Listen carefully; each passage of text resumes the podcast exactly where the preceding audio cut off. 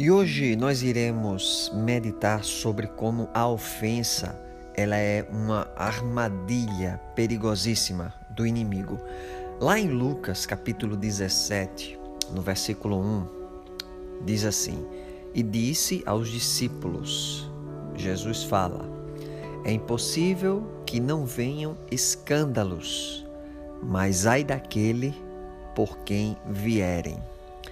Essa palavra escândalos, ela vem do grego escandalon, que é a parte da armadilha em que a isca ela fica presa. Então, para que uma armadilha ela seja bem sucedida, ela precisa de duas características. Primeiro, uma armadilha ela tem que ser oculta, ela tem que estar escondida para que o animal ele tropece na armadilha sem vê-la. E a outra característica é que toda armadilha ela possui uma isca, algo que atrai a presa. Lá em 2 Timóteo, no capítulo 2, dos versículos 22 a 26, Paulo aconselha ao seu jovem discípulo o seguinte: fuja dos desejos malignos da juventude e siga a justiça, a fé, o amor e a paz, com aqueles que de coração puro invocam o Senhor. Evite as controvérsias tolas e inúteis, pois você sabe que acabam em brigas. Ao servo do Senhor não convém brigar, mas sim ser amável para com todos, apto para ensinar, paciente. Deve corrigir com mansidão os que se lhe opõem, na esperança de que Deus lhes conceda o arrependimento, levando-os ao conhecimento da verdade, para que assim voltem à sobriedade. E observe o que diz: e escapem da armadilha do diabo que os aprisionou para fazerem a sua vontade. Uma das grandes armadilhas do nosso inimigo é a ofensa. Pessoas ofendidas, ela produzem frutos como a ira, a inveja, ciúmes, disputas, os escândalos, ressentimentos. E esses frutos levam a algumas consequências tais como insultos, ataques, feridas, divisão, traição, relacionamentos quebrados e retorno ao pecado. Às vezes nós não prestamos atenção em nós, ao nosso coração, pois a gente está concentrado no mal que alguém nos fez. Lá em Efésios capítulo 6, no verso 10, Paulo diz o seguinte: Finalmente fortaleçam-se no Senhor e no seu forte poder. Vistam toda a armadura para poderem ficar firmes contra as ciladas do diabo, as armadilhas do diabo. 1 Coríntios 8, verso 1, a parte B diz: O conhecimento traz orgulho, mas o amor edifica. E eu quero que você guarde algumas proposições importantes sobre a ofensa. Primeiro, a ofensa ela faz escoar o potencial. Quando um homem, uma mulher, ela morde a isca do inimigo e cai em sua armadilha, na armadilha da ofensa, aquele potencial que foi colocado por Deus dentro dela começa a vazar, a ser escoado. A ofensa nos deixa vulneráveis à raiz de amargura. E a raiz sendo alimentada, ela irá crescer. O orgulho, ele nos cega em relação à ofensa. Ele mascara a verdadeira condição do nosso coração. Por isso que é importante nós orarmos para que Deus possa nos fazer ver o nosso próprio coração, a nossa condição, nós termos esse discernimento, esse autoconhecimento, para que a gente não venha ser enredado por armadilhas do mal. E uma proposição muito importante: a nossa reação diante da ofensa determinar, vai determinar o nosso futuro. Ou seja, é inevitável que venham as ofensas. Na vida nós iremos nos deparar em inúmeras situações onde as pessoas podem cometer deslizes, erros. E esses erros podem nos atacar de alguma forma, mas como nós reagimos a essas ofensas, isso vai determinar o nosso futuro. Às vezes nós somos feridos até pelos mais próximos, alguém da família. Lá no Salmo 55, verso 12 em diante, o salmista diz: Se um inimigo me insultasse, eu poderia suportar. Se um adversário se levantasse contra mim, eu poderia defender-me. E ele diz assim: Mas logo você, meu colega, meu companheiro, meu amigo chegado, você com quem eu partilhava agradável comunhão, enquanto íamos com a multidão festiva para a casa de Deus, quando estamos ofendidos, nós caímos em uma armadilha e muitas vezes essa armadilha não é percebida por nós mesmos. E aí é onde está o perigo. É quando nós somos ignorantes com relação à ferida que nós próprios podemos ter tido, ter sido acometido. É quando começa a sair água amarga ao invés de sair água doce do nosso coração. Hebreus 12, de 14 a 15, fala sobre essa raiz de amargura. Ele diz assim: ó, esforcem-se para viver em paz com todos e para serem santos. Sem santidade ninguém verá o Senhor. Cuidem que ninguém se exclua da graça de Deus, que nenhuma raiz de amargura brote e cause perturbação contaminando muitos. Então, essa raiz venenosa que vai produzir esse fruto amargo, vai produzir ódio, isso é muito perigoso. E nós precisamos aprender a liberar o perdão a quem nos magoou.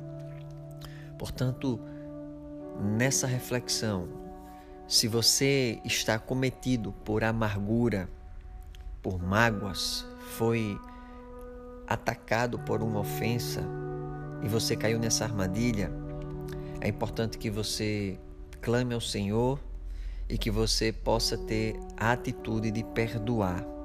Perdoar é perder no ar, é você poder deixar ir embora quem te fez algum mal, para que você libere o teu coração se porventura houver essa raiz de amargura. E o perdão, eu costumo fazer a seguinte analogia para que possamos entender o perdão. Imagine que alguém bate no carro de uma pessoa e amassa a porta, por exemplo, do carro. Ele desce, conversa com a pessoa, pede desculpas e diz: Olha, eu Quero saber quanto é o conserto. Eles levam na oficina, alguém vai acertar, dizer, fazer o orçamento, depois ele paga e está tudo certo. Consertou a porta do carro que ele bateu. Mas se porventura essa pessoa, ao invés de bater só na porta, ele teve um acidente mais trágico, mais violento, e ele mata nesse acidente o filho dessa pessoa que estava na parte de trás do carro. Ele sai do carro e vai lá e pergunta ao motorista: Olha, seu filho morreu, quanto custa? Eu quero pagar. Logicamente, você vai responder assim: não tem como pagar, porque não há um preço para o filho. É justamente aí aonde entra o perdão. E eu quero que você guarde isso, grave isso. O perdão é para contas impagáveis. É, são para contas que não podemos pagar. Quando alguém te pede perdão, ele está dizendo: Olha, eu cometi algo contra você e eu não tenho como pagar, eu não tenho como ressarcir. E só me resta utilizar o perdão. Então, tenha isso em mente e perdoe aqueles que não podem te pagar, porque nós fomos perdoados por Deus. O amor de Deus foi tão grande a ponto de entregar o seu próprio filho para que nós que não podíamos pagar a conta que devemos, que deveríamos a ele pelo pecado, nós fomos perdoados. Ele pagou essa conta e cravou o escrito de dívida na cruz, é o que diz Colossenses. Lá em Apocalipse, capítulo 3, a partir do verso 17, diz o seguinte: é um texto conhecido sobre as igrejas do Apocalipse. E ele diz o seguinte: Você diz, Estou rico, adquiri riquezas e não preciso de nada. Não reconhece, porém, que é miserável, digno de compaixão, pobre, cego e que está nu. Dou este conselho: Compre de mim ouro refinado no fogo e você se tornará rico. Compre roupas brancas e vista-se para cobrir a sua vergonhosa nudez. E compre colírio para ungir os seus olhos e poder enxergar. Repreendo e disciplino aqueles que eu amo. Por isso, seja diligente e arrependa-se. Eis que estou à porta e bato. Se alguém ouvir a minha voz e abrir a porta, entrarei e cearei com ele e ele comigo. Ao vencedor darei o direito de sentar-se comigo em meu trono, assim como eu também venci e sentei-me com meu Pai em seu trono. Aquele que tem ouvidos, ouça o que o Espírito diz às igrejas. Observe que o texto fala sobre comprar ouro refinado. O ouro refinado, ele é flexível. Ele é isento de corrosão. Ele também é isento de outras substâncias. O ouro, quando é misturado, ele possui em sua composição outros metais como o cobre, como o ferro, como o níquel. E esse ouro misturado, ele é duro e ele é chamado de liga. Essa mistura é chamada de liga. Então, Hebreus 3:13 Diz assim: ao contrário, encorajem-se uns aos outros todos os dias, durante o tempo que se chama hoje, de modo que nenhum de vocês seja endurecido pelo engano do pecado. E eu destaco aqui: o engano do pecado é o fato de não enxergar.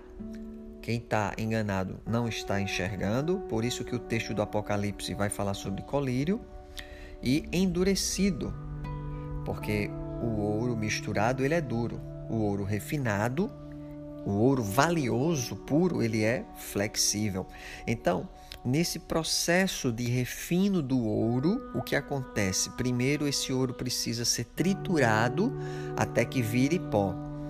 Depois que ele está no, no modo, né, no estágio de pó, é misturado nele um solvente. Então, mistura, quando é misturado esse solvente, leva-se ele para o fogo a altas temperaturas. E o que é que vai acontecer? As impurezas vão ficar em cima, vão, elas vão se fundir, vão se ligar ao solvente. E o ouro, que é mais pesado, ele vai descer para o fundo do recipiente. As impurezas serão removidas pelo ourives com uma espécie de peneira. E agora ele vai produzir então o ouro puro e agora o ouro refinado, ele vai ficar com essa substância, aquela que está embaixo, o ouro flexível. Em Isaías 48, 10, nos fala sobre esse processo quando Deus fala para o seu povo: Veja, eu refinei você, embora não como prata, Deus diz: Eu o provei na fornalha da aflição. Muitas vezes passamos por esse processo processo do refinamento da nossa vida, que é comparado ao refino do ouro quando Deus nos tritura, nos faz ficar no estado de pó. Depois nós somos misturados com um solvente e levado a altas temperaturas da vida, a fornalha da aflição, que esse texto de Isaías 48, 10. Para que tudo aquilo que é impureza em nossa vida seja retirado e então aquilo que é puro, aquilo para que possamos caminhar limpos diante de Deus. Em 1 Pedro, capítulo 1, versos 6 e 7, diz o seguinte: Nisso vocês exultam, ainda que agora, por um pouco de tempo, devam ser entristecidos por todo tipo de provação. Assim acontece para que fique comprovado que a fé que vocês têm, olha o que ele diz, muito mais valiosa do que o ouro que perece, mesmo que refinado pelo fogo, é genuína e resultará em louvor, glória e honra quando Jesus Cristo for revelado. Então é mais um texto falando sobre quando somos entristecidos, quando passamos por provação, provações e nós somos refinados como ouro, refinados nessa fornalha para que possamos ser purificados. E é algo muito interessante porque nós podemos muitas vezes não perceber essas impurezas que estão em nossas vidas. Nós não vemos, mas em altas temperaturas, nas fornalhas da vida, as impurezas, elas começam a se desprender de nós e assim nós nos tornamos puros. Às vezes, passamos por situações por altas temperaturas da vida, fornalhas, somos triturados e moídos e não entendemos o motivo. Tudo isso é processo e trabalho de Deus na minha vida, na sua vida, para que aquilo que nós não percebemos, impurezas, que não conseguimos ver, por exemplo, se você tiver algum acessório no seu corpo, uma corrente, uma volta, um anel que é de ouro, você a olho nu você não consegue é, dizer, definir se esse ouro é puro ou não. A olho nu, nós não temos essa habilidade para nós atestarmos se esse ouro tem impurezas ou não. Mas Deus, quando olha para o homem, ele sabe, porque aquilo que não é visível a nós é sempre visível a Deus. E é por isso que o texto lá de Apocalipse, que lemos, Apocalipse 3, Jesus, ele nos diz e nos exorta a que possamos comprar colírios, colírio para os nossos olhos, para que possamos ver. Provérbios 20, 12 diz: Os ouvidos que ouvem e os olhos que veem foram feitos pelo Senhor. Nem todo mundo que tem ouvido ouve, nem todos aqueles que têm olhos, eles conseguem enxergar, têm visão para ver as coisas espirituais.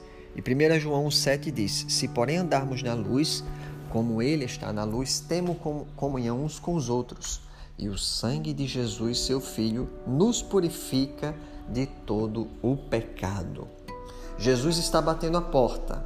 Eu espero que você esteja ouvindo, para que Ele possa nos purificar e nos abençoar. Que Deus te abençoe.